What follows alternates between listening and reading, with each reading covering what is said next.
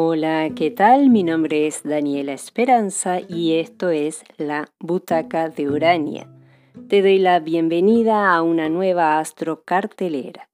En esta semana, la que va del 22 al 28 de febrero del 2021, se destaca que Mercurio ha retomado su movimiento directo y así continuará hasta el 29 de mayo día en el que iniciará la segunda de sus tres retrogradaciones del 2021. Todos los años tenemos entre tres y cuatro periodos en los que Mercurio retrograda. El año que viene, el 2022, serán cuatro, al igual que sucedió en el 2016 y el 2017 y en este año las tres retrogradaciones serán en signos de aire, Acuario, Géminis y Libra.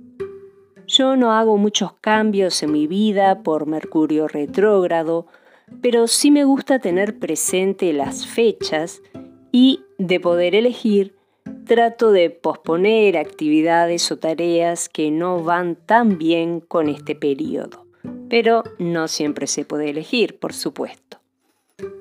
Otro evento de esta semana a comentar es la luna llena en Virgo que tendremos el sábado 27 de febrero a las 5.17 de la mañana, hora GMT menos 3.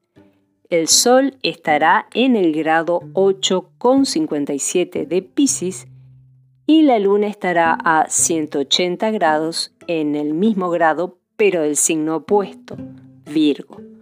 Ambas luminarias establecerán un contacto armónico con Urano en Tauro. Tendremos entonces también un trígono Luna-Urano y un sextil Sol-Urano. La luna llena suele ser un momento de cierre, de final de etapa, de clausura, también puede ser una buena oportunidad para ver los frutos de aquellas semillas simbólicas plantadas meses antes, con la luna nueva en Virgo, en septiembre del 2020. Y otra interpretación es que la luna llena trae a la luz o arroja luz sobre algún asunto o tema que no estuviera muy a la vista o incluso nos puede facilitar un momento de claridad o iluminación en relación a algún tema en particular.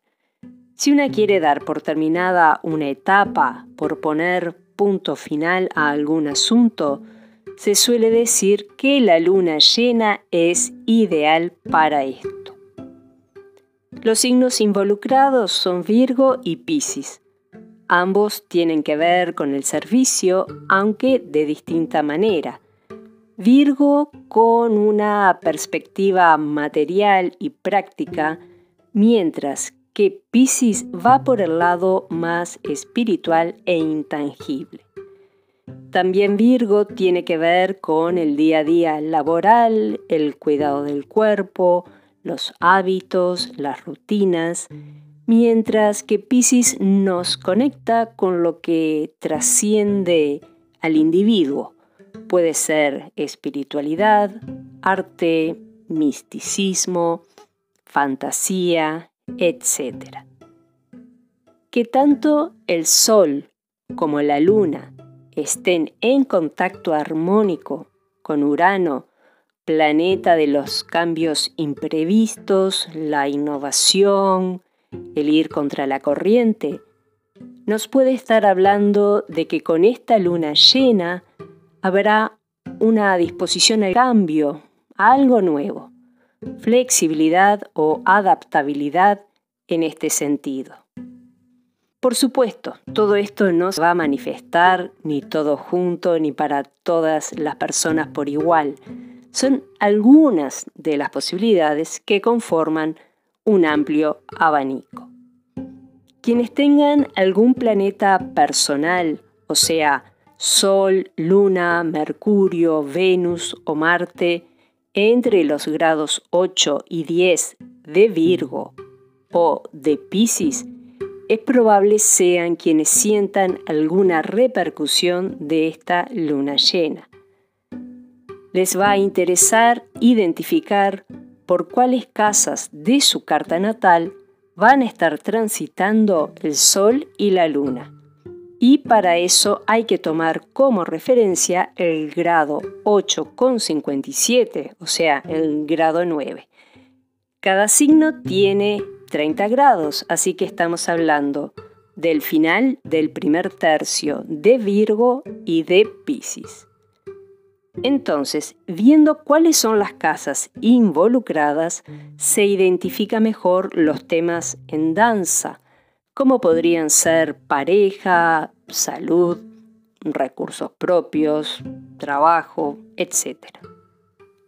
Y si esta luna llena efectivamente hace contacto con algún planeta natal propio, no significa que esa manifestación tenga que darse el sábado de madrugada sí o sí, sino que podríamos hablar de algún momento, o más de uno, en un periodo de un par de semanas.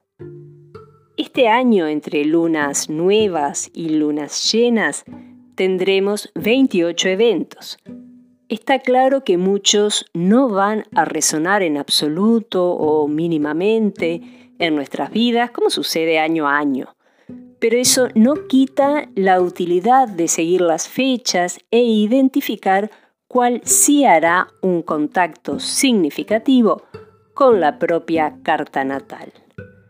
Por último, en relación a esta luna llena, se le atribuye a Virgo la regencia del sistema digestivo, incluyendo páncreas, intestino delgado, vaso, por lo que es probable que estos órganos estén más sensibles durante la luna llena. No comento esto como un dictamen, sino como información que pueda ser de utilidad. O sea, en lo personal no me va a resultar atractivo comer o tomar a más no poder el viernes de noche. No habíamos comentado que la semana comienza con la luna en cáncer y termina con su ingreso en Libra el domingo de tarde. Esta semana tendremos dos periodos de vacío de curso lunar y estoy dejando uno afuera que serán la noche y madrugada. Uno será el viernes desde las 8 y media de la mañana hasta las 14 horas 2 de la tarde, cuando la luna pasa de Leo a Virgo.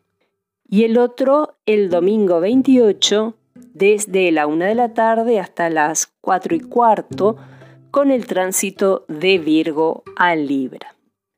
Por supuesto, sigue activa la cuadratura entre Saturno y Urano que ya hemos comentado en entregas anteriores.